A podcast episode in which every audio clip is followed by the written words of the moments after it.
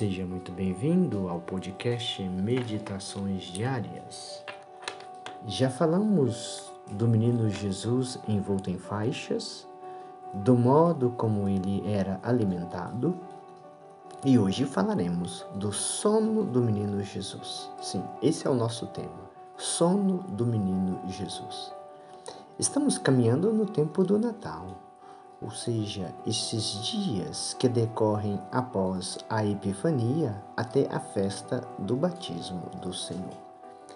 E para a nossa meditação de hoje, tomemos o livro do Cântico dos Cânticos que diz: Eu dormia, mas meu coração velava. Cântico dos Cânticos 5, 2. O sono do menino Jesus foi demasiadamente breve e doloroso. Servia-lhe de berço uma manjedoura, a palha de colchão e de travesseiro. Assim, o sono de Jesus foi muitas vezes interrompido pela dureza daquela caminha, excessivamente dura e modesta, e pelo rigor do frio que reinava naquela gruta. De vez em quando, porém, a natureza sucumbia à necessidade e o menino querido adormecia. Mas o sono de Jesus foi muito diferente do das outras crianças.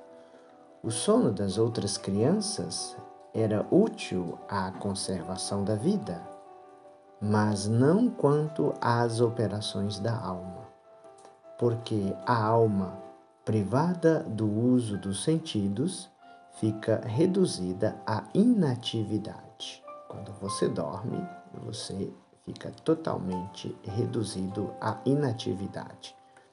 O corpo de Jesus repousava, velava. Porém, a alma que em Jesus era unida à pessoa do Verbo, porque o Verbo se fez carne se tornou uma pessoa. Então, a alma que em Jesus era unida à pessoa do Verbo, que não podia dormir, Deus não dorme, nem ficar adormecida pela inatividade dos sentidos.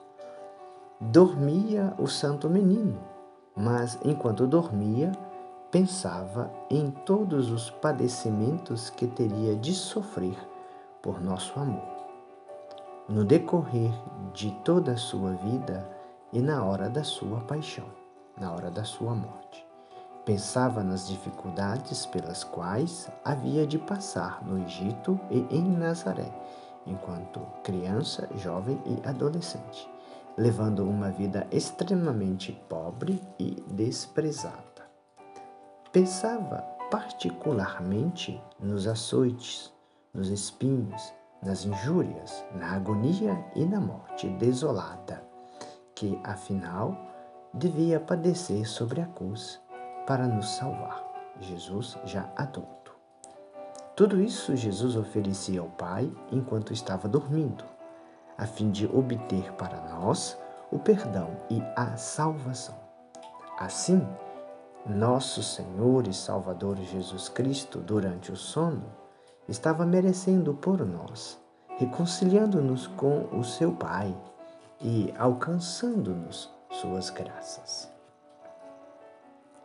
Roguemos agora a Jesus que, pelos merecimentos de seu beato sono, livre-nos do sono mortal dos pecadores, que dormem miseravelmente na morte do pecado, esquecidos de Deus e do seu amor. Peçamos-lhe que nos dê ao contrário, o sono feliz da sagrada esposa do Cântico dos Cânticos, da qual dizia: Eu vos conjuro, não desperteis, não acordeis a minha amada em seu descanso, até que ela mesma queira. Cântico dos Cânticos 2:7. É este o sono que Deus dá às almas, suas diletas, e que no dizer de São Basílio não é senão o supremo descanso de todas as coisas. Então, a alma, abandonando todas as coisas terrestres, para só pensar em Deus e nos interesses da glória divina, encontrará o repouso que tanto anseia, como ouvimos da própria boca de Jesus: Vinde a mim, e eu vos darei descanso. Mateus 11, 28.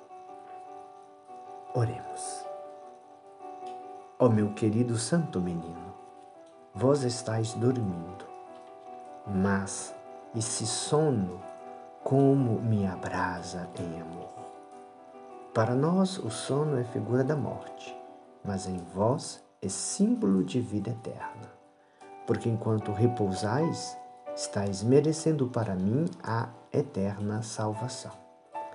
Estais dormindo, porém o vosso sono e o vosso coração não dorme.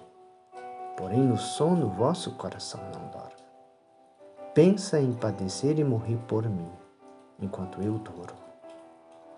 Durante o vosso sono rogais por mim e me impetrais de Deus o descanso eterno no paraíso.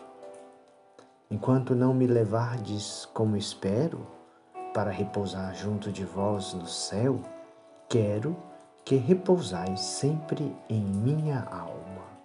Por isso, quero fazer da minha alma uma manjedoura aconchegante e quente, onde vós podeis dormir tranquilamente, repousando em mim.